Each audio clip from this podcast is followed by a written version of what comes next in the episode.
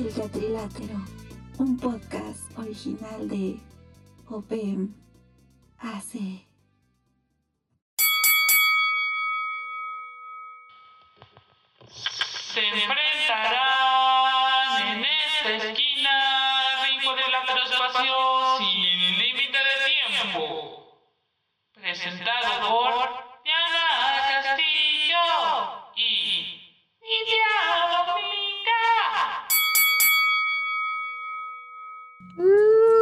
Hola, hola, hola a todas, todes, todes. Bienvenidos nuevamente a este ya tercer capítulo del Teatrilátero. La verdad es que pues nunca creímos que llegaríamos tan lejos. Entonces, pues nada, estamos muy felices. Bueno, yo estoy muy feliz, no sé, la Diana, eh, sí, ella también esté feliz, pues de llegar vivas a este tercer episodio, que además, bueno, aquí, o sea, aquí un pequeño disclaimer antes de empezar. Eh, porque bueno, la verdad es que la idea original del podcast, si bien era como llevárnosla más tranqui, o sea, como cotorrear un poquito, o sea, justo hablar justo de estos temas no tan serios, con temas aparentemente muy serios del teatro, la verdad es que ya escuchando los primeros dos capítulos, pues a pesar de todo, sí, sí nos empezamos a ir como por, por una línea muy seria y hasta cierto punto como, sí, pues no, no sé si decir aburrida, o sea, no aburrida, pero sí, pues sí, o sea, quizá no tan, tan relajada como nos gustaría.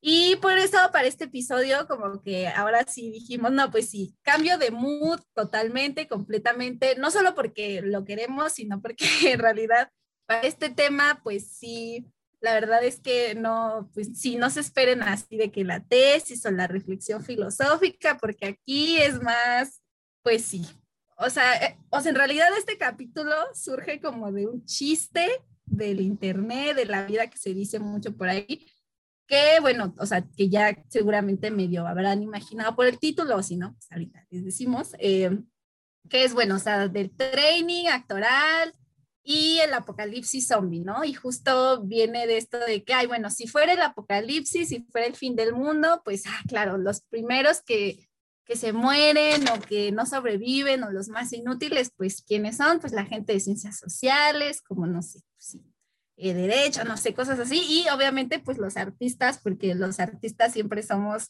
los más bajos en la cadena alimenticia. Entonces, pues claro que en el apocalipsis zombie, pues no lo lograríamos. Y pues más bien nosotras como en este inter dijimos como de, o sea, haciendo reflexión y haciendo conexiones de las que vamos a hablar ya en un momentito, dijimos, mm, pues claro que no, obviamente no, tenemos pruebas, tenemos, sí, tenemos argumentos para demostrar, o sea, nuestro papel fundamental en caso de que hubiera un apocalipsis zombie. Entonces, pues bueno, ya después de esta intro, no sé si Diana quiere decir algo o no sé.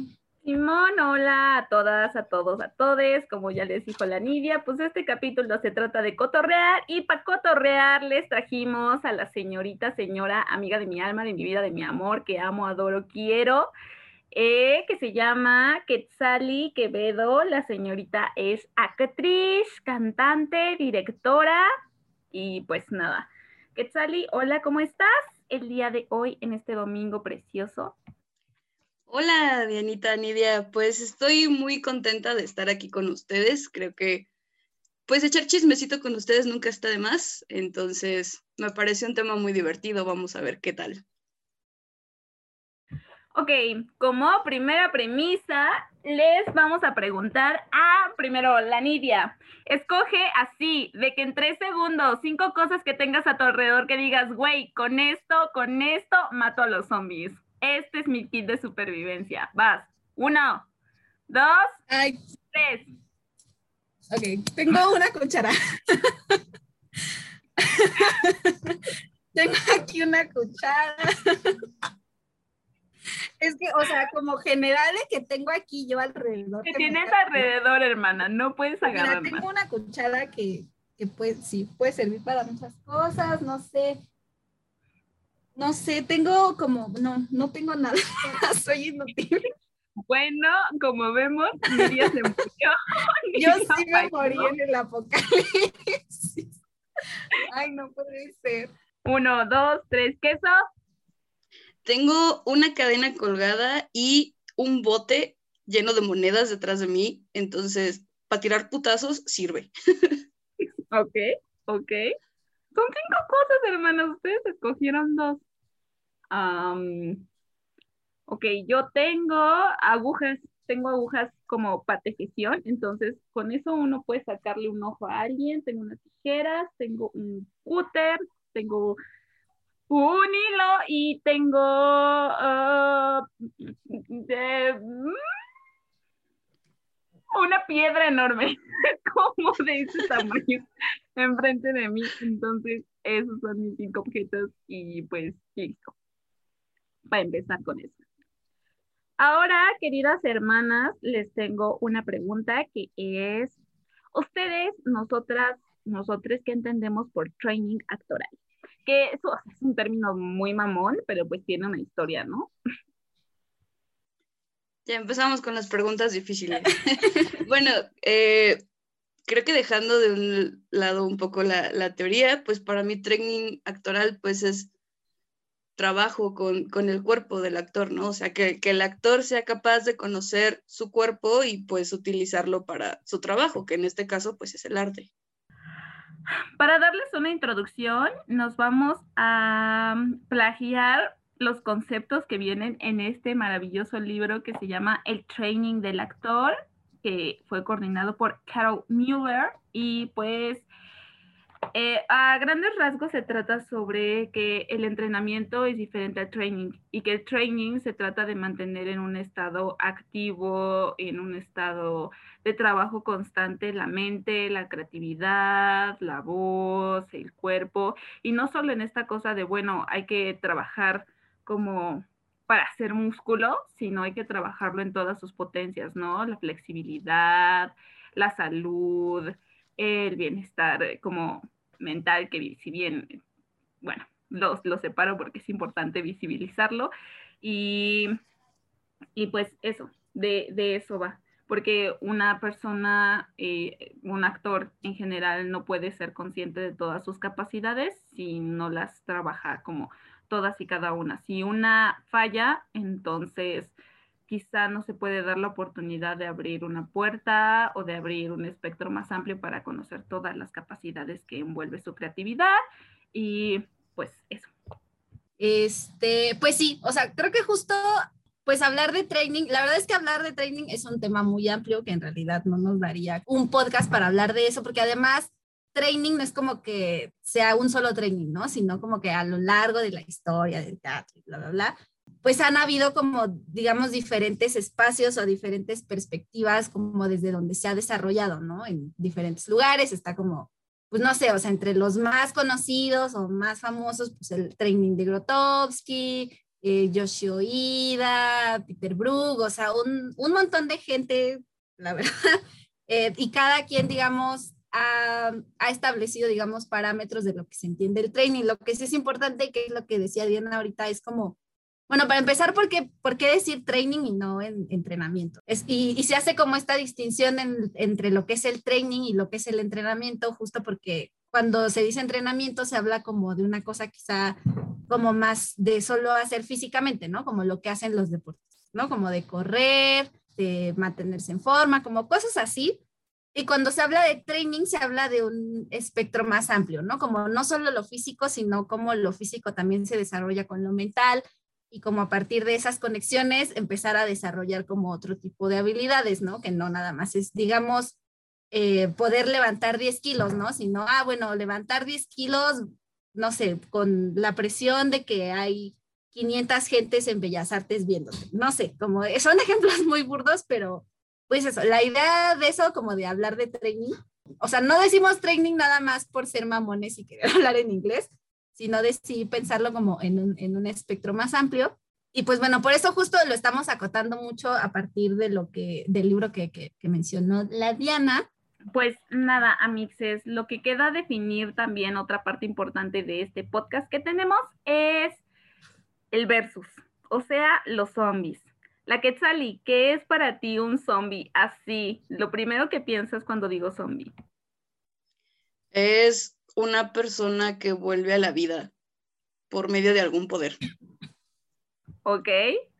Bueno, amixes, les tenemos que decir que nosotros encontramos, bueno, yo no, ¿eh? La verdad es que la que se chutó esa chamba fue la Nidia. La Nidia encontró un manual de supervivencia zombie en internet que también nos vamos a plagiar su concepto. Entonces, plagiando el concepto, vamos a definir lo que es zombie a través de las palabras de, del señor mm, Max Brooks. Lo que él decía es que es bien importante saber que los zombies, o sea, no tienen como superpoderes, ¿no? O sea, que los zombies son un cuerpo humano que se murió, que se chingó, que ya valió verga por un virus, pero que justo es eso, es un cuerpo humano y que tiene las capacidades de otro cuerpo humano, no más allá, es decir, entonces no, no, pues pueden escalar paredes y no pueden brincar y tampoco sacan eh, rayos láser de sus ojitos y, así, ¿no? O sea, sí, no vuelan autos con sus rayos láser. Y, y eso. Entonces, nosotras aquí vamos a, a hablar sobre este tipo de zombie específicamente. Em, bueno, es que igual, o sea, como de los zombies, abarcar el tema de los zombies es un tema súper amplios, o sea, la verdad es que, o sea, como que desde que la figura de los zombies apareció como, creo que me parece que la primera vez que apareció pues fue justamente en el cine, en esta película como súper famosa de El Amanecer de los Muertos, de Ah, se me fue el nombre, ahorita se los digo, pero bueno, que fue, digamos, fueron los primeros zombies que aparecieron en el mundo, ¿no? Que eran zombies, zombies que caminaban lento, eran torpes, no sabían nada de la vida, etc. Después, conforme, o sea, en el cine y así, se empezaron como a explorar los zombies con otras capacidades físicas, ¿no? O sea, hay zombies de que vuelan, no sé, o sea, corren 100 kilómetros por hora, o sea, la verdad es que se empezó a volver, se salió mucho de control, entonces igual como para acotar la cosa de los zombies, hablaremos también como de los zombies tomando lo que dice Max Brooks, que son como zombies que no pueden volar, que no es tipo Resident Evil, de que mutan y le salen tres cabezas, o sea, no, zombies normales, con capacidades humanas normales, entre comillas, obviamente con ciertas características que poseen los zombies una vez que han sido infectados, que es bueno, como el sentido del olfato, eh, quizá una visión mejorada y así. Eh, lo que igual dice Max Brooks en este libro es que quizá estas capacidades, digamos, aumentadas que tienen los zombies no se deben tanto a que sus sentidos se desarrollen, sino que, que muchas veces, pues nosotros como humanos normales nos apoyamos más en el sentido de la vista, a diferencia de los zombies, que bueno, ya en este estado de infección y así tienen un equilibrio entre todos sus sentidos, ¿no? Entre el olfato, el oído y así. Y entonces, por eso pareciera que estos sentidos son más amplios y que les da como para hacer cosas muy locas, pero en realidad no. Son como estas mismas capacidades del humano, pero equilibradas, lo que hace que, que, se, que sean así. Y pues la Diana, querías decir Nada, o sea, solo quería como decir que aquí nada de Guerra Mundial Z, o sea, aquí mm. nada de que zombies, golpeadores, voladores, que escalan unos a otros. Que hay que decir que, o sea, más bien nuestro enfoque es un poquito más por la onda de Zombieland, ¿Sí? ¿Te, acuerdan de esos zombies? Pues sí, o sea que están como, pues medio mencitos mis amigos los zombies, pero, pero cuando, el problema de los zombies es que cuando se juntan multitudes, e, esa es la dificultad, ¿no? Ahora, que de este chiste que mencionaba Nidia de no, pues la neta si viene un apocalipsis zombies a los últimos que, que los, los más inútiles, los de hasta abajo de la cadena alimenticia serían los artistas. Bueno, aquí tenemos unas razones que nos da el training actoral para decir, mm, no mamita, no papito, están ustedes equivocados. La verdad es que el training actoral, como ya les dijimos, requiere por ejemplo, entrenar la fuerza física, que es como la cosa más básica del entrenamiento training. Entonces, pues por ahí les tengo una sorpresa, ¿no? Que nosotros necesitamos las actores, las actores, las actrices y los actores necesitamos como entrenar nuestra resistencia, por ejemplo, y nuestra velocidad. Entonces, si vienen unos cinco zombies corriendo en la calle, pues adivinen qué, señoras y señores, que el señor de computación o el señor Godín se me va a caer y se me va a morir de un paro cardíaco porque no tienen resistencia en su corazoncito, entonces valieron verga. ¡Tin, tin, tin! Primer punto anotado para las actrices y los actores. Resistencia, chicos, hay que correr todos los días, como frutas y verduras. Creo que justamente, bueno, aquí ya me meto yo,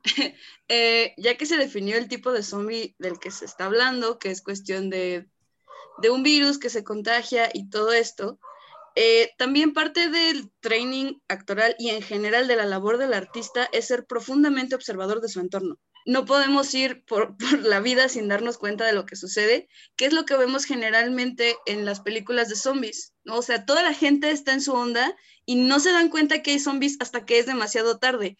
Bueno, dense cuenta que los actores y las actrices y artistas en general nos daríamos cuenta así del primer compa que se pusiera a caminar y hablar raro, diríamos, este güey tiene algo. Y entonces nosotros nos daríamos cuenta de los síntomas desde el contagio, desde el momento uno, porque nos lo pasamos viendo todo lo que sucede a nuestro alrededor. El problema quizá estaría un poco en definir si se trata de estupefacientes, drogas duras o si es algo zombie, ¿no? Pero bueno, uno se da. De todos modos, o sea, sea una o la otra, tienes que correr, güey. o sea, eso es lo de menos. Okay, yo quisiera leerles una cita justamente de este libro que encontramos de Max Brooks, de El Manual de Supervivencia Zombie, mero en la introducción cuando está dando, digamos, lo, el panorama general y las herramientas de forma muy general. Porque la verdad es que el libro es muy específico. Te explica así de que cómo usar un taladro, cosas, cosas muy específicas pero bueno, esto que, que quiero leerles es del, del, principio, como de, ah, mira, esto, esto, esto, esto es lo que tienen que tener. Una, bueno, viene un apartado que justamente dice desarrollar el arma principal. El cuerpo humano, si lo cuidamos y entrenamos correctamente, es la mayor arma que existe.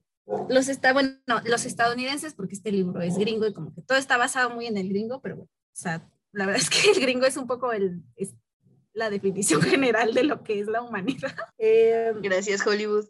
Dice, los estadounidenses son conocidos por su mala dieta, su falta de ejercicio y su implacable fetichismo por la tecnología del ahorro de trabajo. Aquí, aquí, mira, si necesitaban como más pruebas, aquí en el manual zombie, justamente creo que reconocer, o sea, que, que el cuerpo en sí mismo como tu arma principal durante el apocalipsis, pues es parte fundamental, ¿no? Y justamente pues es de donde parte todo lo que tiene que ver con training, justamente con, con, el desarrollo del cuerpo, más allá quizás solo de la habilidad física, sino nuevamente como de esta conexión con, con las capacidades mentales, ¿no? Y ahí, por ejemplo, eh, no sé, o sea, así como que en un, en un caso supuesto, pues yo justamente me pongo a pensar como, bueno, si yo tuviera como que correr por mi vida, o bueno, hubiera dos personas que tienen que correr por su vida, digamos, eh, porque viene un zombie, ¿no? Pues no sé, justamente quizá, pues el, el, ingeniero, o sea, sin afán de despreciar aquí a mis amigos ingenieros, los queremos mucho y los apreciamos por su gran contribución a la humanidad.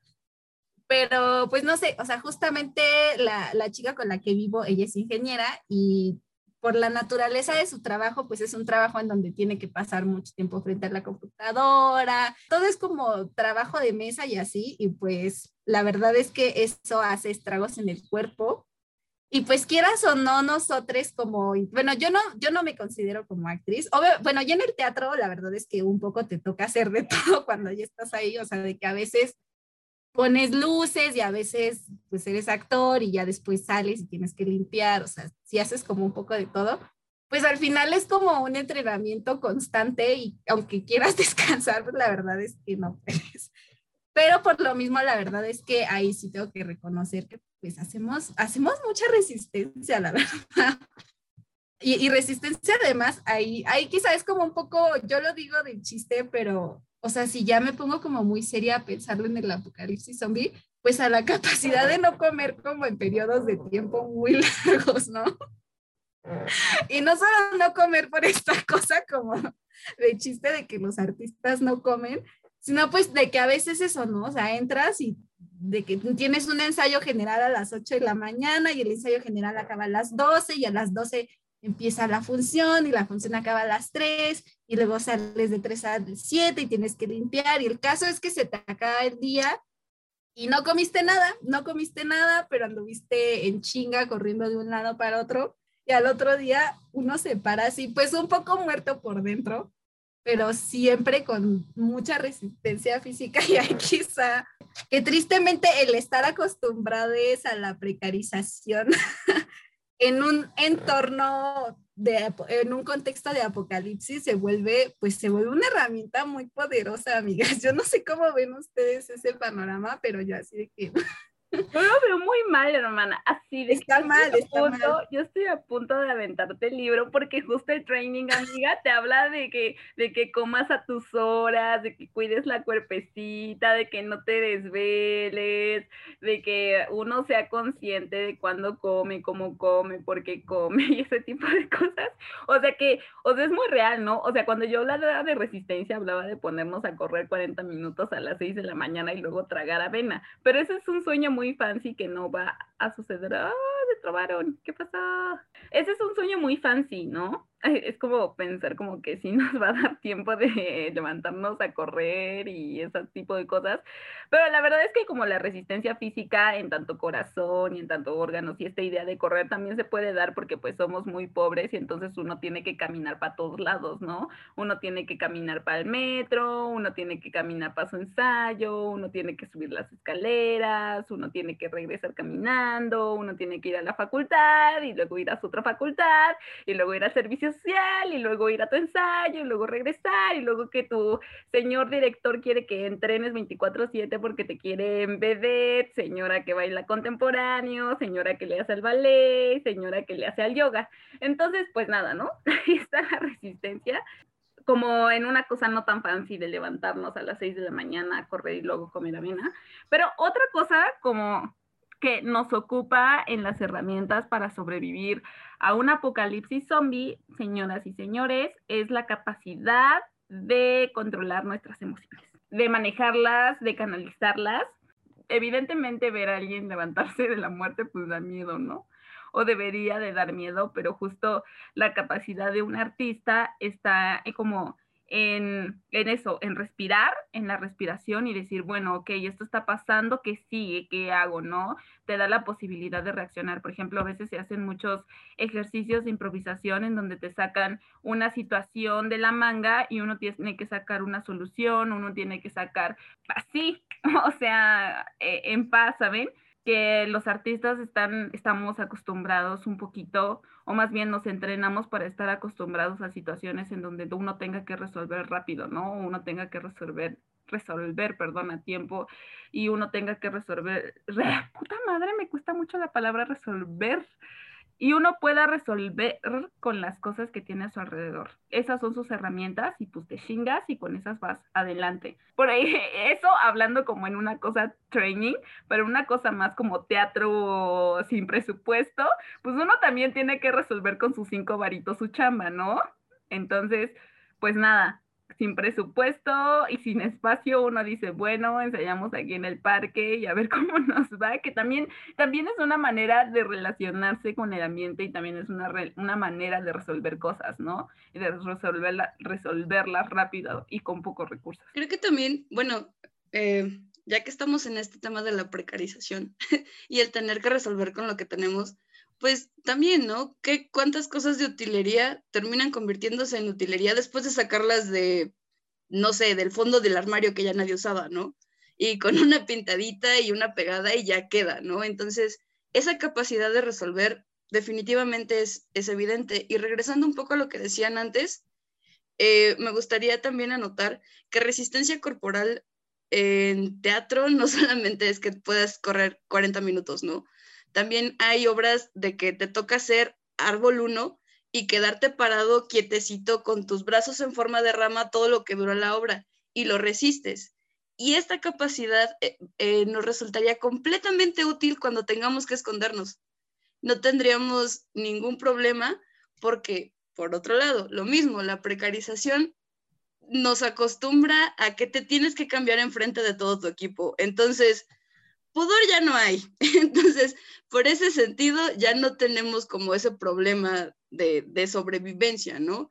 Y de cierto modo también siendo artista te toca hacer de todo, ¿no? Presentarte en cualquier lugar, cambiarte en cualquier lugar. Entonces, muchas veces como esta onda de, yo no me voy a meter ahí, yo no voy a comer eso, yo no, no sé qué, como poniéndose medio fancies para ciertas cosas, pues no sucede con los artistas, ¿no? O sea, ya tenemos como ese chip de que te tienes que ajustar a lo que tienes. Entonces, ese es otro punto para nuestra supervivencia. Simón, nosotros podemos comer tacos con tifo sin pedos. Tamales de cinco pesos.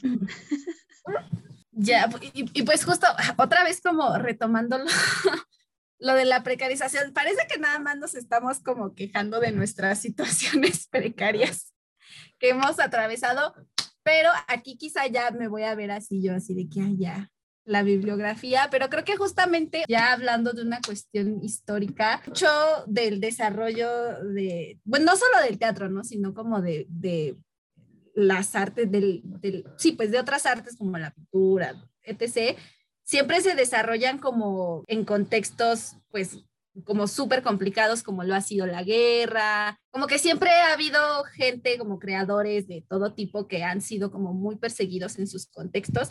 Pensaba como en Grotowski, ¿no? Ahorita que es como uno de los trainings como más retomados, o bueno, yo he visto que se, que se retoma mucho aquí en México, pues que justo se desarrolló en un contexto de guerra, ¿no? Y yo estaba recordando eh, hace poquito que Diana y yo tuvimos un, un ensayo de, con training de Grotowski en donde la premisa era caminar por el espacio, ¿no? O sea, como, ah, bueno, caminemos, ¿no? Está el salón y ahora todos caminemos. Pero bueno, o sea, en el contexto de Grotowski se ensayaba en lugares que estaban como escondidos de los militares, donde no te pudieran atrapar como mientras estaban ensayando y así. Entonces, pues la premisa era caminar sin hacer ruido, ¿no? Y como que a partir de esa premisa de caminar sin hacer ruido, pues bueno, se empezó a desarrollar como una forma específica de caminar que pudiera servir para la escena y así. Entonces, no sé, o sea, a mí me pareció algo muy curioso, ¿no? Que parece que estamos hablando también ahorita como del apocalipsis y de situaciones precarias, pero que en realidad históricamente el teatro se ha desarrollado en, muchas veces en situaciones precarias, ¿no? Y entonces parece chiste, pero una premisa en el training de Grotowski para caminar es caminar sin hacer ruido y camina sin revelar al líder, porque el líder, si saben quién es, lo van a capturar y lo van a así. O sea, me pareció, me pareció una cosa muy curiosa que, que me vino a la mente. Para el training pues las bases se sientan en la interpretación, que en que para la interpretación de un actor es necesaria la flexibilidad del cuerpo, la trabajo el trabajo sobre la voz, perdón, y siguiendo un poco a Barba, eh, apunta este señor a que se aprenda sobre todo de las leyes del movimiento, es decir, el ritmo, el equilibrio, el desequilibrio y las fuerzas opuestas que están como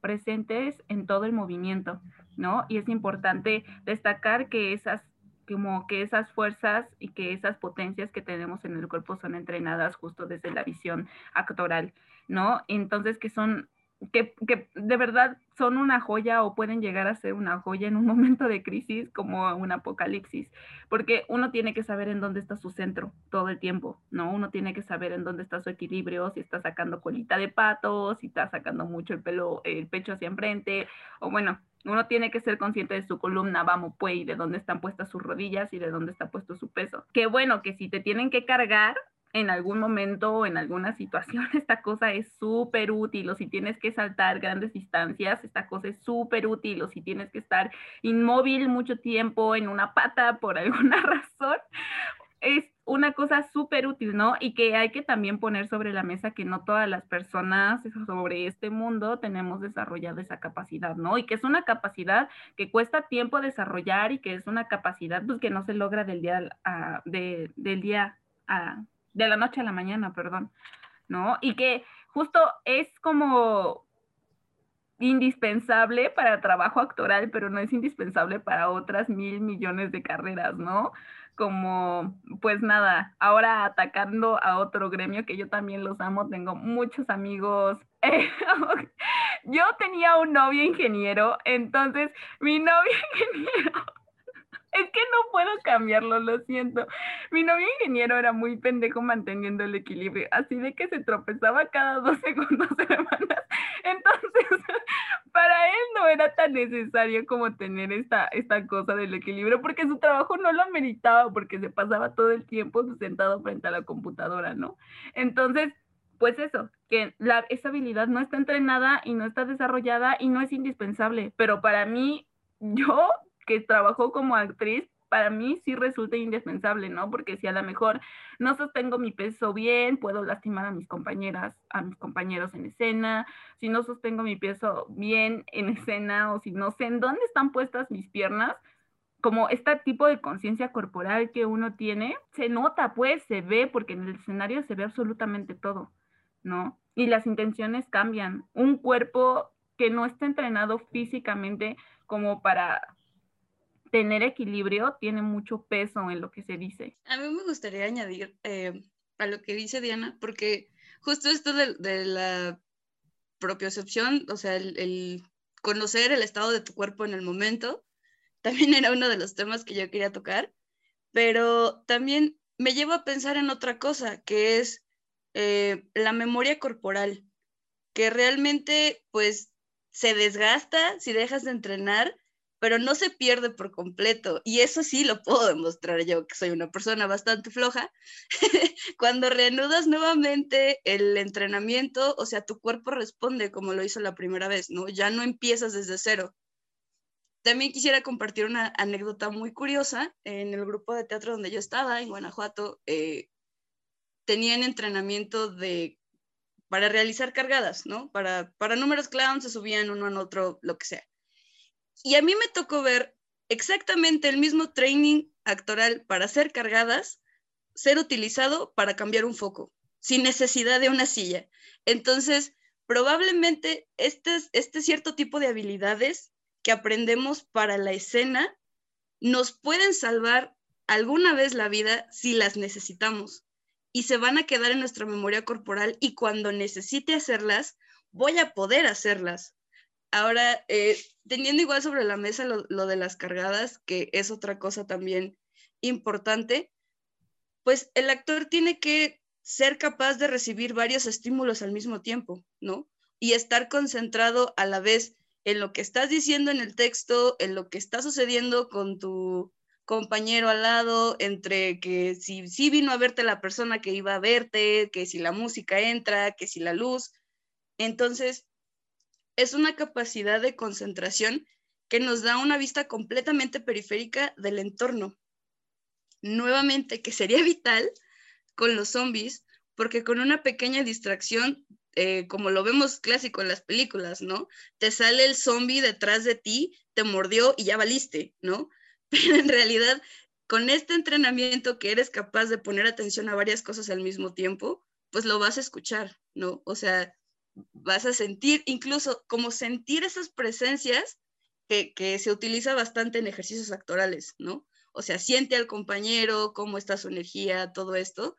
También esto es bastante útil hasta para defenderse y, y saber sobre todo lo que hay a tu alrededor. Pues justo como con esto que, que dice Quetzali, yo, yo recordé algo que viene justamente en el libro del training del actor, que es nuevamente algo que, que decía Grotowski, dice hacer coincidir interioridad y exterioridad como expresar la una mediante la otra, el cuerpo se convierte así, en efecto, en el vehículo del pensamiento. Y es que, digo, esto yo lo he visto un montón en películas, bueno, no solo en películas, o también en la vida real, cuando una se enfrenta como a situaciones límites de que, no sé, de que te llegue el asaltante, bueno, el apocalipsis zombie, de que si te viene el zombie, y de que te quedas así, ¿no? De que en shock y no te puedes mover y así. Pero entonces, mira, si aquí aplicáramos lo que decía el señor Grotowski, ¿qué pasa cuando, cuando yo consigo, o sea, a partir de un training actoral, como, como justo hacer esa conexión entre mi cabeza y mi cuerpo, ¿no? Y entonces, en una situación de pánico, ¿eso cómo puede funcionar?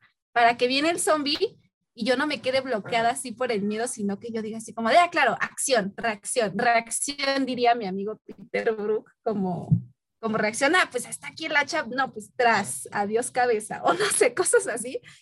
el señor Grotowski y el señor Peter Brook con esta cosa como de reaccionar, he puesto en un contexto del apocalipsis zombie, aplica, aplica muy real y aplica muy cañón. Hay, hay un apartado eh, en el training que dice que a menudo se corre el riesgo, eh, durante el entrenamiento se corre el riesgo de que, de creer que es, el entrenamiento por sí mismo conduce a una actividad creativa o creadora, cuando la verdad es que no.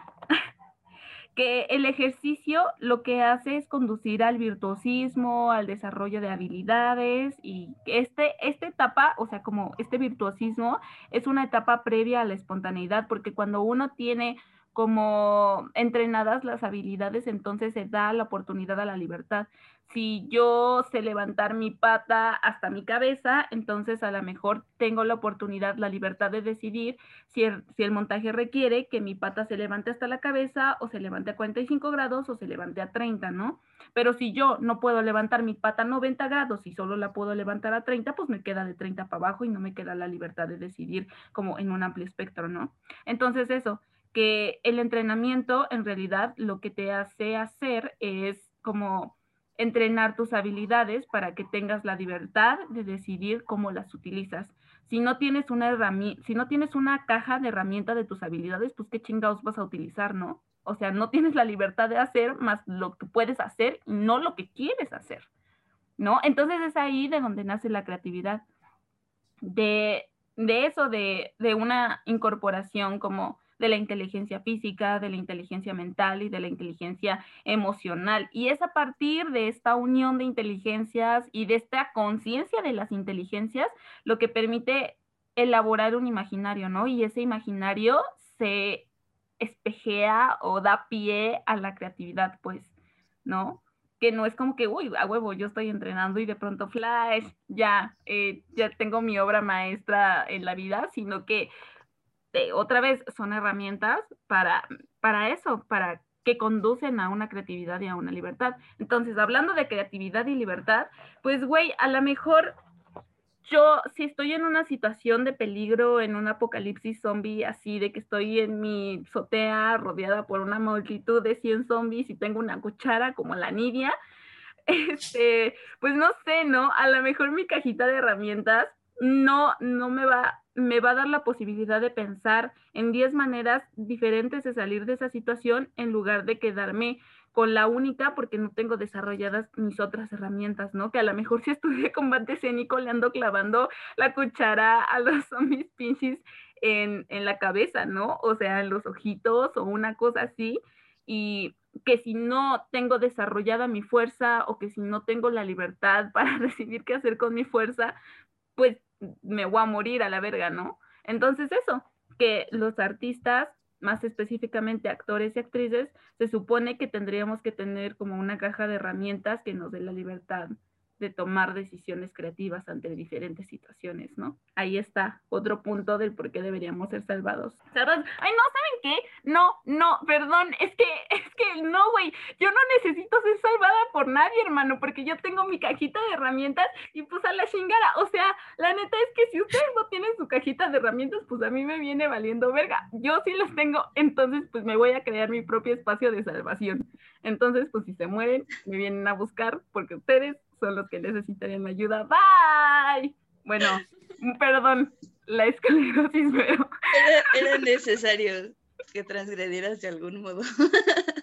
que realmente, o sea, el punto es que sí sobrevivimos, ¿no? Y creo que ahora lo que dices es, es bastante interesante porque creo que sí, aunque estuvimos centrando un poco nuestros argumentos respecto a lo corporal, que, o sea, sí, es profundamente importante, pero pues pongámonos un poco sinceras, hermanas, somos de la facultad, no del CUT. Entonces, realmente nuestro entrenamiento corporal no está al mismo nivel, por ejemplo, ¿no? No que no se consiga en otro lado, porque también, eh, o sea, y no que no sirva, pero me refiero a que al menos en nuestra formación, lo central no es lo corporal. Más bien es eso, que el centro de, de nuestra formación es literatura dramática y teatro. Entonces, esta parte de la inteligencia más hacia la creatividad, hacia lo emocional, eh, también nos distingue bastante, ¿no? no solo se trata de, fuerza, de fuerza bruta, ¿no? Y, y, decía Diana, y poder levantar el pie hasta la oreja, sino saber resolver y saber en qué momento utilizarlo, ¿no? Más allá de lo escénico.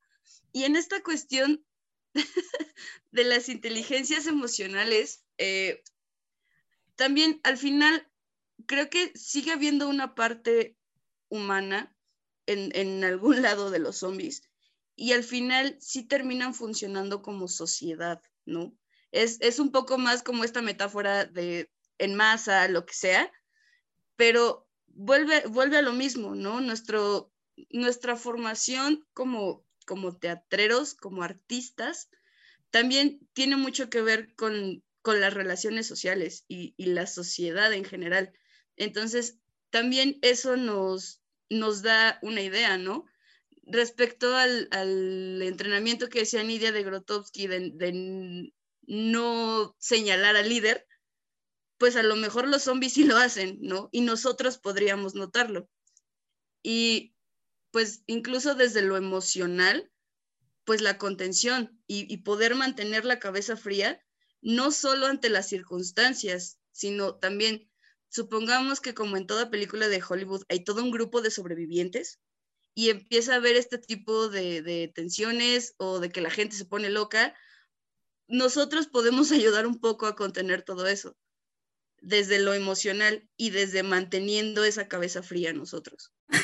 No, no, a mí, a mí, a mí como que eso que dices me, me, parece muy, muy interesante, porque yo también sentía que, bueno, o sea, de pronto también está como esta cosa de, del argumento de, ah, sí, es que nosotros tenemos el físico, bla, bla, bla. pero pues bueno, o sea, ya en realidad, la vida, en la vida real tampoco sabemos cómo, cómo funcionaría, como, bueno, también nosotras como a nivel físico, pero, pero lo que sí, o sea, que creo que, que Diana mencionó y tú mencionaste, es como, como esta capacidad de siempre estar trabajando en un extra cotidiano o de cómo el hacer teatro o el hacer cualquier otra disciplina artística, o sea, la danza, la pintura, o sea, todo eso implica estar trabajando siempre en un extra cotidiano, ¿no?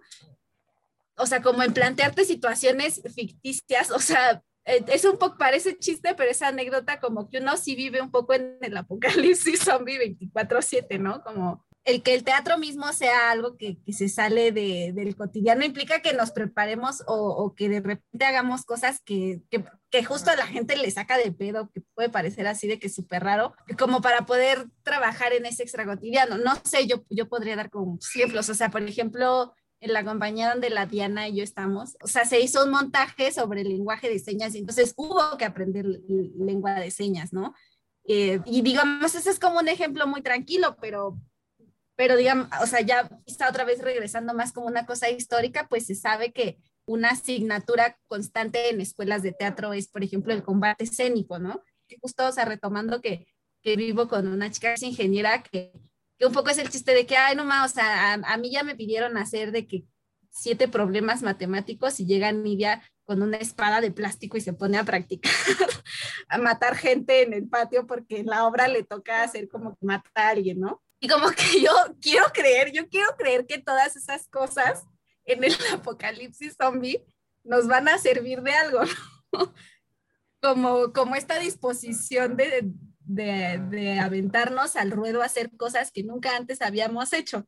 Como de que ahora te toca aprender a poner un foco, ahora te toca este, aprender a, no sé, como cosas random, o sea, es que de verdad uno, uno le toca hacer así como de que hacer tanta cosa random que una sí está dispuesta así que de que si mañana te toca entrar al hospital lleno de zombies porque eres la única que cabe por, por la cuevita para, para sacar medicinas, yo ya, me, yo ya, aparte yo ya me estoy inventando mi historia de supervivencia, pues va, pues va, me rifo porque pues mira, cosas raras, random ya me ha tocado hacer en este en este camino que se llama hacer teatro. Y, ah, bueno, y otra, y otra cosa que quería decir, que es que, es que si no se me va a quedar el granito en la lengua, que era de lo que decía eh, que sale también como de cómo, cómo, cómo, cómo también está la cosa social como ahí mezclada.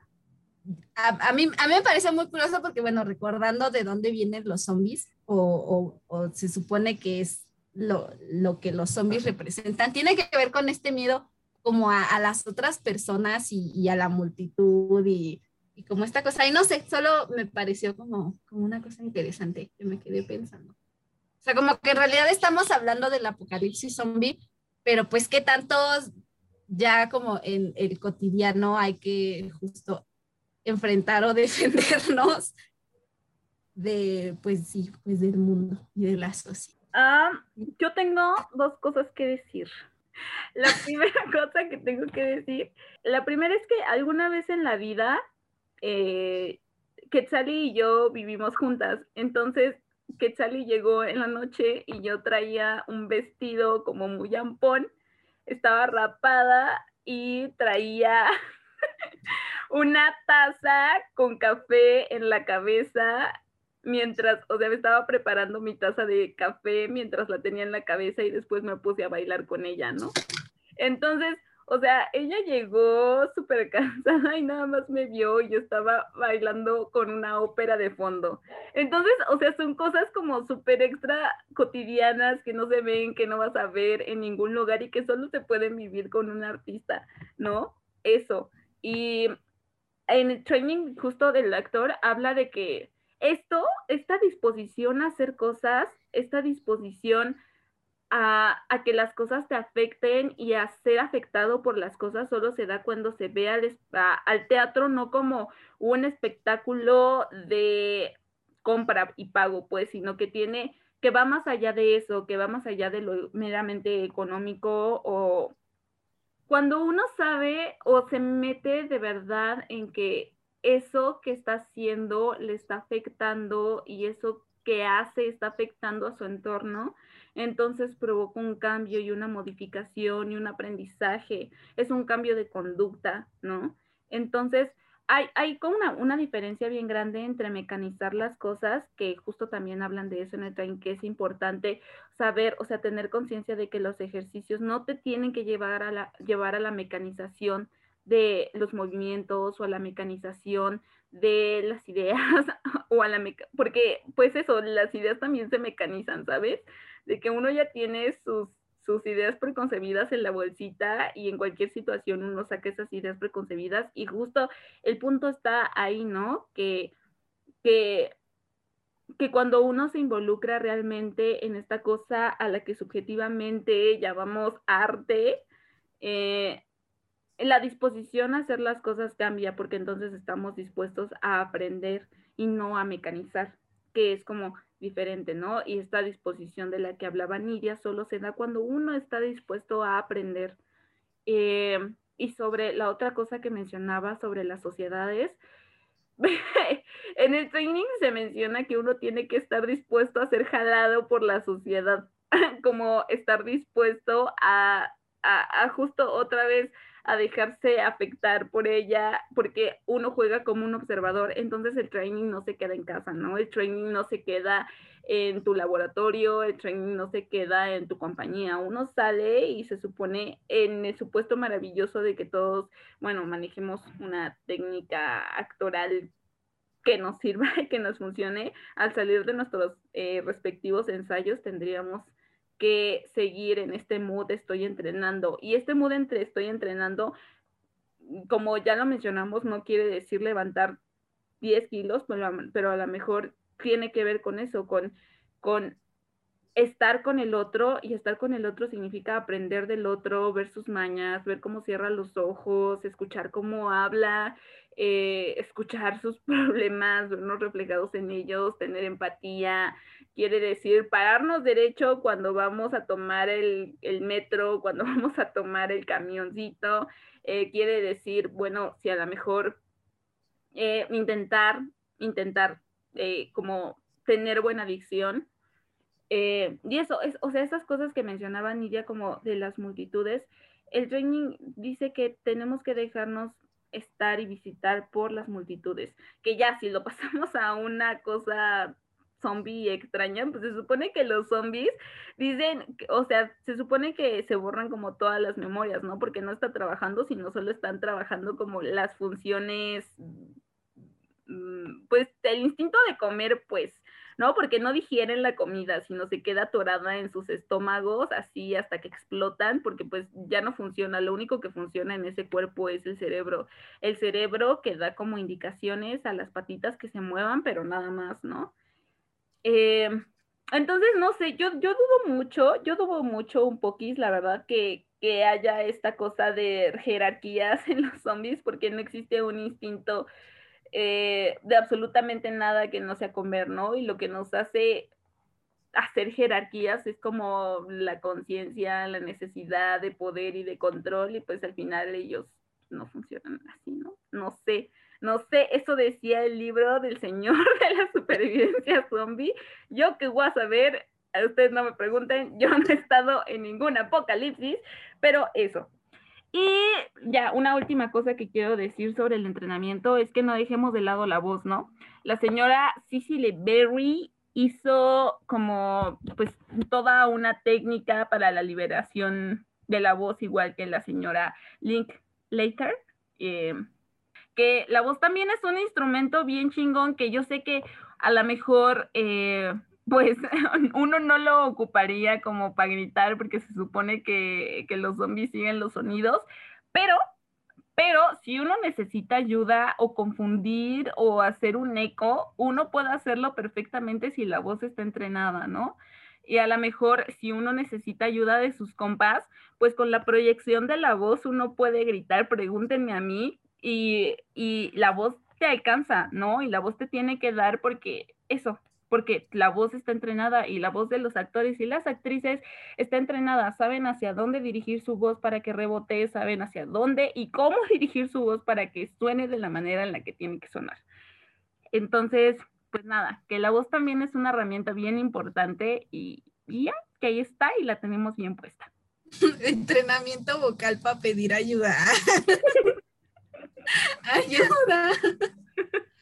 O sea, es que si, visualizas que hay obras en las que hay diálogos que se dicen susurrando y llenan toda la sala, o sea, también se puede pedir ayuda de ese modo un poco más discreto y, te escuchan del otro lado del cuarto, ¿no? Con lo que dice Diana, en lo personal, lo que yo más relaciono con hacer arte, con aprender a hacer arte, con ser teatrero, es directamente la pérdida del miedo a todo. Porque en, esta cuestión de la disposición, te tienes que lanzar a lo que te toque, ¿no? Y no recuerdo honestamente quién era, pero había una definición que decía que actuar es responder a estímulos ficticios como si fueran reales. Entonces, eh, estamos como profundamente ligados a, a, ese responder a, ese yo me pongo aquí en disposición y, a, lo que tope, ¿no? O sea, yo reacciono dependiendo de lo que veo, dependiendo de lo que hagas. Y entonces, en esta pérdida del miedo, pues después de haber hecho, no sé, una comedia con un maquillaje muy cagado y de bajo presupuesto frente a, no sé, toda tu prepa, pues no, no te va a dar miedo de otro, otro tipo de cosas, ¿no? Entonces, eh, ya para cerrar, solamente me, gustaría decir eh, que en este caso del apocalipsis zombie, nos estamos centrando, bueno, nos estuvimos centrando bastante en defender, ¿no? En, defender, en atacar, en, lo que sea, pero a veces los, los distractores o chivos expiatorios también son necesarios y nosotros tenemos la capacidad de aventarnos esa chamba porque somos capaces de ganarnos la atención de las demás personas, ¿no? Entonces, tú pones a cualquier persona frente a una multitud de zombies y tienes a un vato aterrado. Tú pones a un actor frente a una multitud de zombies y tiene un público. Entonces, realmente se puede lograr como, como esa distracción, ¿no? Y a lo mejor, porque es bien real, muchos artistas no tenemos la condición corporal que deberíamos tener, pero sí tenemos gracia. Entonces, mientras nosotros nos aventamos la, la, chamba de distraer, alguien más ya se metió y sacó las medicinas, ¿no? Y, y eso también es profundamente importante y no pocos se van a atrever a hacerlo y nosotros sí. ¡Qué perra, mi tras. amiga! Se tenía que decir y se dijo ella, ella. Mira, que sirvan mis castings de extra zombie número 50. Obvio, te camuflas Obvio. fácil. O sea, claro, ya, hay práctica. Ay, no, qué fuerte. Pues sí, no, sí, real. Yo, yo te apoyo, hermana. Yo también te apoyo, hermana. Yo también te apoyo, hermana. Ya, bueno, como la Quetzali ya decidió. No, no, espérate, no, es que yo, yo quiero hablar de otra cosa. Yo quiero hablar de Yo me cosa. refería a cerrar mi participación, perdónenme. Ah, es que cierra Es que la Diana, la Diana, es que ustedes no están para saberlo, pero aquí en el chat, la Diana ya nos dijo, ya, ya vamos a cerrar. Ya se calla, por favor. Ya, yo pregunté. Yo- Yo así bien, yo bien entrada en el chismecito y Diana, ya, ya, corte. Bueno, hermana, yo, todavía, yo todavía tengo mucho que decir al respecto. No, no, sé si es, bueno, no sé si es mucho, pero algo que también me parece importante que medio le hemos estado diciendo, pero como que falta así decirlo así bien, es también la cosa del trabajo en equipo. Mi amigo Max Brooks, mi amigo Max Brooks en el manual de supervivencia habla mucho de eso, ¿no? Como, bueno, es que uno no puede hacerlo todo solo, ¿no? O sea, como que él recomienda ir en grupos de tres porque no llamas tanto la atención, pero también puedes como respaldarte como con la banda, pero también habla como de en este contexto zombie formar comunidad, ¿no? Y de, y de formar equipos de trabajo y justo que da- al actor échenlo a que distraiga a los zombies mientras alguien se mete por las medicinas. Y, y es muy interesante porque, o sea, otra vez como retomando la cosa del training, otra vez, hay muchos tipos de trainings y bueno, aquí hablaremos de barba, no sé qué, pero, o sea, digamos como una premisa que sí está como presente en, en varios trainings, es como el que se desarrollan en laboratorios o que se tienen que desarrollar en conjunto, porque al final pues es en conjunto en el que vamos a trabajar, ¿no? En una obra, en un contexto de sobrevivir, pues la neta es que poca gente, o sea, si en un contexto cotidiano normal la gente no sabe trabajar en equipo, creo que algo que sí, que sí existe o que quiero creer que tenemos o que el training nos ofrece es esta capacidad de trabajar en equipo y de construir en conjunto, porque también, pues sí, también hay que hacer equipo con los ingenieros, amigas, y con los químicos, porque pues yo no sé hacer bombas molotov, puedo aprender, claro que puedo aprender, como de que el training te dice, sí, tienes que trabajar en equipo, el apocalipsis zombie te dice, tienes que trabajar en equipo porque si no, te comieron los zombies el tercer día, entonces también es importante esa capacidad, amigas, de trabajar en equipo y también como de poder coordinar funciones, eh, que bueno, o sea, no es algo que podría como hacer solo la gente como de teatro, porque lo dice el training, pero, pero sí creo que nosotros, como por la naturaleza de lo que hacemos, pues sí es algo que ejercitamos, yo quiero creer. Según yo, sí sabemos trabajar en equipo. Pregúntenme a mí, ay, pregúntenme a mí. O sea, hay mucha banda que me caga en general, como que yo soy una persona a la que le caga a todo mundo, pero aún así, pues digo, ya ni pedo, se chingó la cosa, se chingó, ¿qué más? Pues nada. O sea, también hay que saber decir cuando los otros, las otras tienen fortalezas que nosotros no tenemos y cuando nosotros tenemos fortalezas que los otros sí tienen, ¿no? Eso es importante, ¿no? Saber reconocernos ahí y tener conciencia de eso, de que a lo mejor yo no puedo levantar mi pata a pinches, este, no, no, no sé, de 180 grados, pero lo que sí puedo hacer a lo mejor es sonar muy fuerte, ¿no? Que mi voz me ayuda, ¿no? O que a lo mejor pues sé tejer y a lo mejor una vez necesitan un abriguito en el apocalipsis zombie porque nos estamos muriendo de frío. o no sé, no sé. O sea, ese tipo de cosas, ¿saben? Que, que hay que reconocernos en, en eso, en, en nuestras áreas de oportunidad y que justo eso, las áreas de oportunidad son para qué? Para tener oportunidades y trabajar en eso, ¿no? Entonces, yo creo que sí, o sea, ustedes, como dije, no están saber para saberlo ni yo para contarlo, pero soy una persona a la que le cagan mucho como otras personas y que aún así, se re- o sea, es real que lo- el teatro te da la oportunidad y de reconocer que las personas que te cagan también tienen virtudes, ¿no? Y que también son chidas haciendo su trabajo y por eso están en el, en el mismo lugar que tú. Eh, y eso es importante. O sea, eso es bien importante saberlo. Y también ayuda. Que también otra cosa que te da el training es, es empujar los límites. O sea, como uno ya está en su límite y no sé, uno sabe que puede respirar, inhalar, exhalar y dar un poquito más, dar un poquito más, ¿no? Entonces, eso es algo que te da el training, la capacidad de ir bordeando tus límites y de, de, no quedarte adentro de ellos, sino intentar como pasarlos poquito a poco, poquito a poco. Entonces, como ir ampliando esos límites también es una habilidad que es importante en la supervivencia, ¿no? ¿No? Y creo que justo, bueno, junto con esto del trabajo en equipo, creo que hay otra cosa que es bastante importante, que eh, no solamente es como, pues bueno, ya estás en mi equipo, te aguanto ya, ¿no? Sino más aparte de eso es dar confianza, ¿no? como independientemente de que nos caguemos y todo, esto es trabajo y yo no te voy a dejar caer. Ustedes no están para saberlo ni yo para contarlo, dijo la Diana, pero este ejercicio teatral de todos tus compañeros están atrás y te agarran y tú te dejas caer, a mí me daba un pavor, pero enorme, ¿no? Porque desconfiada. Pero realmente después de trabajarlo, pues tienes que aprender que que la gente que está contigo, que la gente que es tu equipo, que hace teatro contigo, no te va a dejar caer. Y así como parte de este training, tú aprendes, como decía Diana ahorita, a empujar y reconocer tus propios límites, también es un poco aprender a empujar los de los demás. Y es una cosa de, mira, yo sé que tú puedes levantar tu pierna hasta los 90 grados, pero por alguna razón te estás quedando en 70, te da miedo. No, güey, levántala hasta 90 porque yo sé que puedes, yo sé que alcanzas.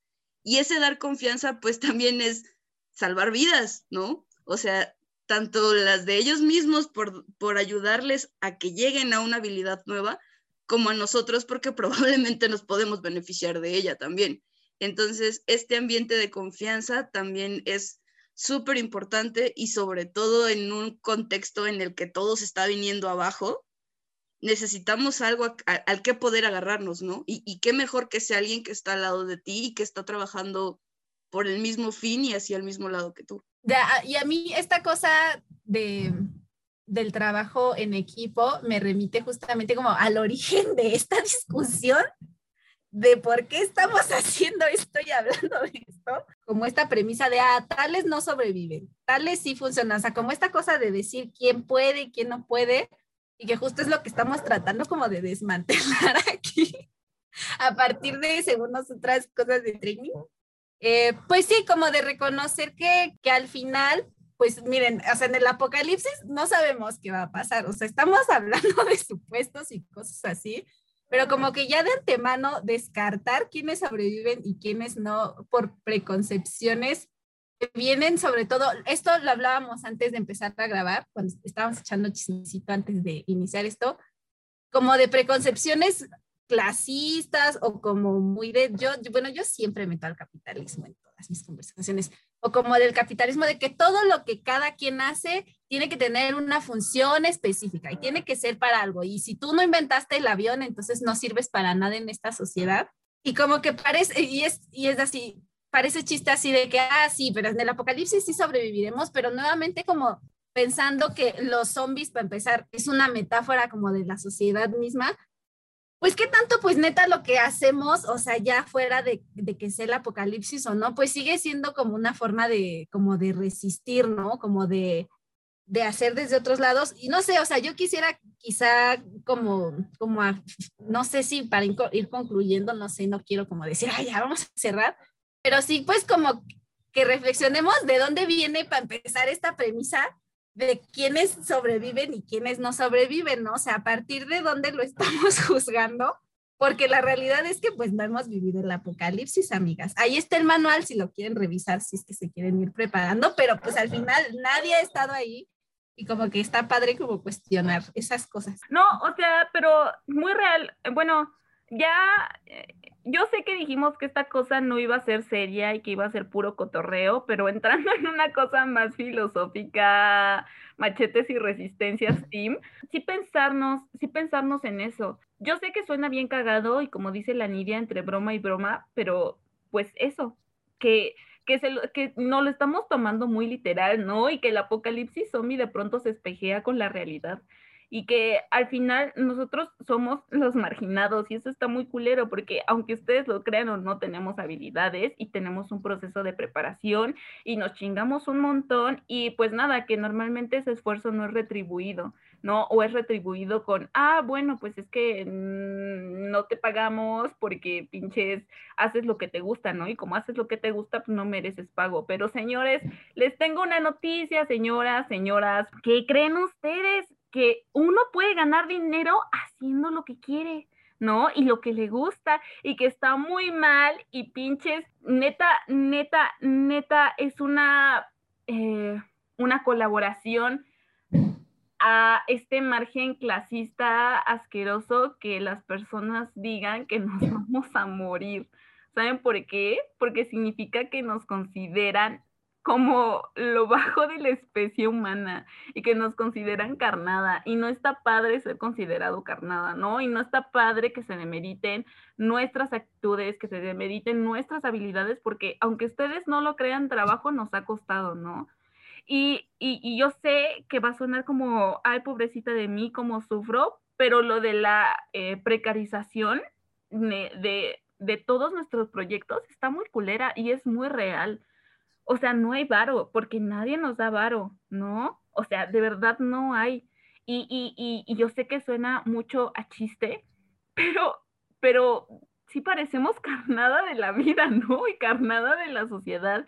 Y hay que averiguar de dónde vienen estos parámetros, porque ustedes no lo están viendo, pero nos estamos viendo, o la sociedad en general se está viendo muy capacitista, no en tanto capacidades como hablando corporalmente, pero sí capacitistas en tanto capacidad de pinches construir un avión, ¿no? Porque a lo mejor sí, yo no sé construir un avión, güey, pero sé un chingo de cosas que tú no sabes. Y todos así sabemos un chingo de cosas que los otros no sabemos, ¿no?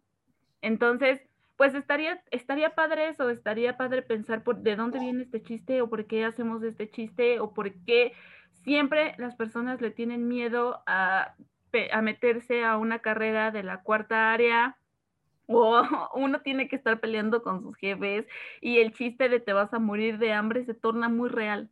Entonces, está feo que los chistes estén en esa liminalidad, ¿no? Que los chistes estén en ese límite y en ese margen. que no está padre, no está padre, no somos carnada, o sea, no paguenos. sí, páguenos, porfa.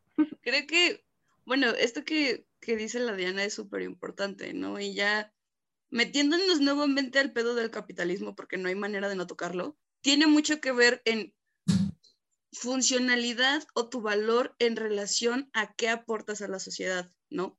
Pero este aporte no siempre es una cosa tangible, amigos de, otras áreas que nos escuchan, espero yo, ¿no? Lo que aporto a la sociedad no solamente es voy y apago incendios, voy y, no sé, desarrollo una vacuna, voy y construyo una casa, porque realmente no solo necesitamos esas cosas, ¿no? Y entender un poco de lo que estuvimos hablando, que hay más de una inteligencia, más que la matemática, más que de áreas de salud que a mí esas cosas en realidad jamás se me dieron, pero pues aquí estamos, ¿no?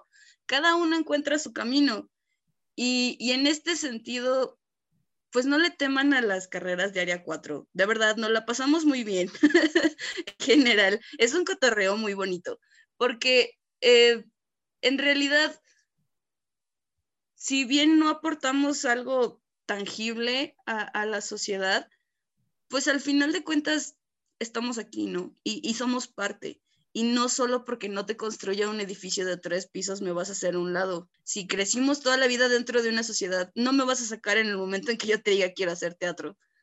Entonces, en, en general, en este sentido de no precarizar el trabajo, va incluso más allá de un arte estudiado, egresado de la UNAM tampoco le, estén regateando a las señoras que hacen sus collares, que, que hacen sus pulseras, ¿no? O sea, porque también lleva su tiempo, también es una expresión del arte y pues como nadie va y le pone un monto a tu trabajo, pues no vengas tú a ponerle al de alguien más. No solamente nos paguen las presentaciones con un gracias, porque en realidad pues todo mundo necesita comer. Esa sería mi conclusión y pues lo hemos intentado y los aplausos no pagan las cuentas. Gracias.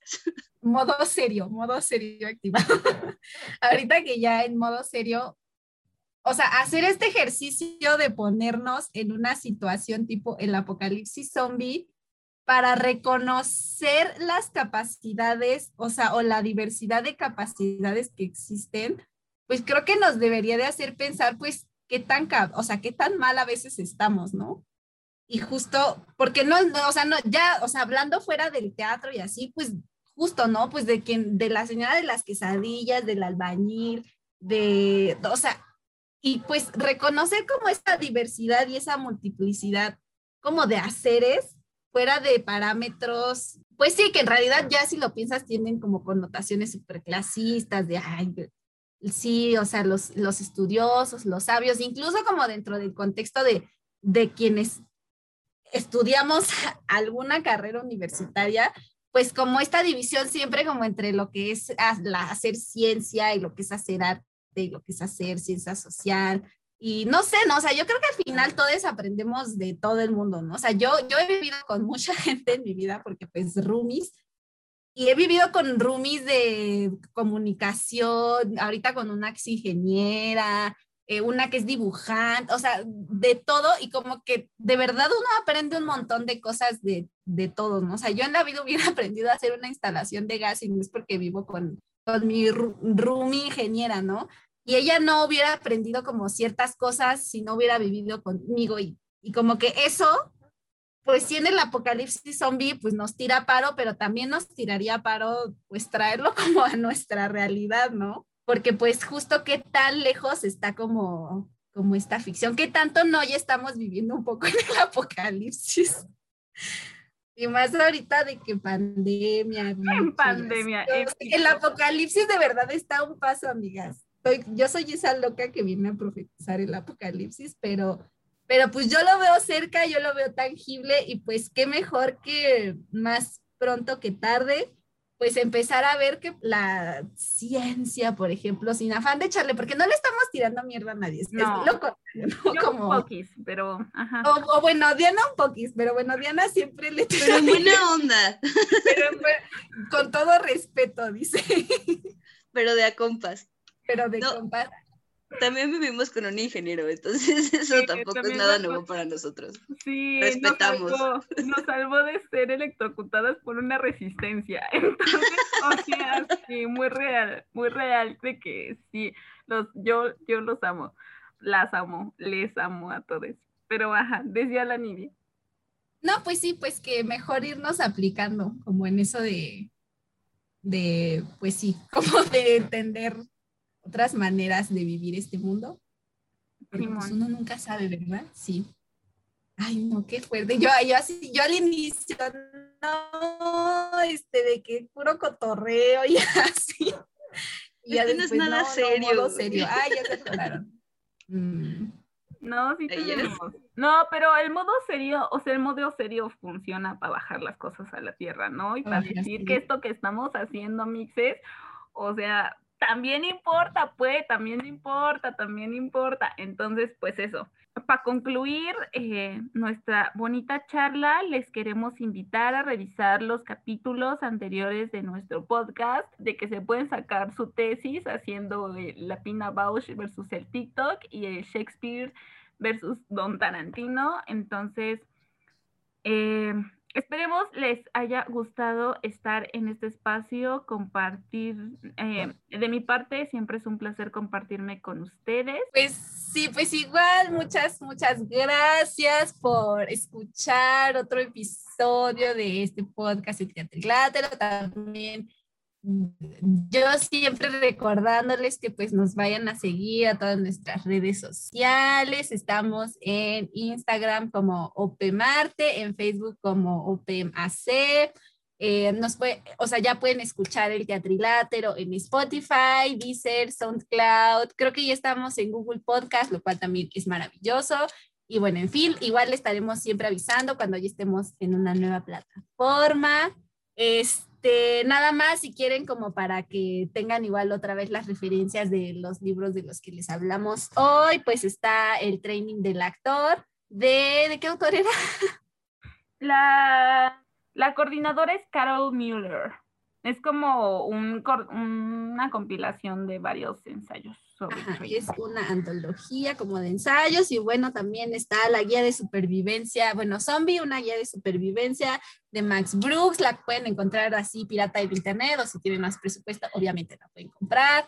Eh, yo, yo quise investigar un poquito como acerca de si había o como de obras de teatro sobre zombies. No encontré demasiada información, solo encontré que se han presentado algunas o sea, hay, hay como textos, cosas así. La verdad es que no encontré tantos como me hubiera gustado, pero también está interesante como que, como que si les pica, bueno, a mí, por ejemplo, me pica como la curiosidad de, bueno, saber si hay como teatro de zombies, estaría, o sea, si buscan en internet pueden encontrar una que otra cosilla interesante.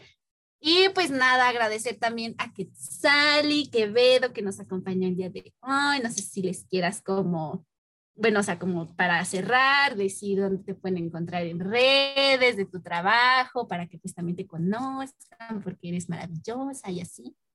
Ay, gracias. Bueno, ahora sí ya para cerrar. Eh, pues primero agradecerles bastante a ustedes el, el espacio, eh, les aprecio bastante. Y pues ahorita buscar en Instagram y Facebook les recomiendo bastante Tranvía Teatro eh, ando chambeando ahí un poco. Y pues me gustaría dejar como una consejita final, porque tanto para los artistas creo que tenemos mucho eh, como esta necesidad de justificarnos, justificar por qué hacer arte, justificar por qué el arte es útil, por qué es mejor una ingeniería que una licenciatura. Olvídense de eso. O sea, déjense de lado querer justificarse. Las cosas las hacemos porque podemos, porque queremos y bye. Entonces, no se justifiquen con la gente, no tienen que estar dando explicaciones. Al final, todos nos vamos a morir, sí, pero pues más vale que nos la pasemos chido antes de eso. Ella, mi amiga, mi amiga, ¿ves por qué la invité? ¿Ves por qué la invité? Es hermosa, ella preciosa, divina, diosa etérea. Entonces, pues nada, muchas gracias, hasta luego.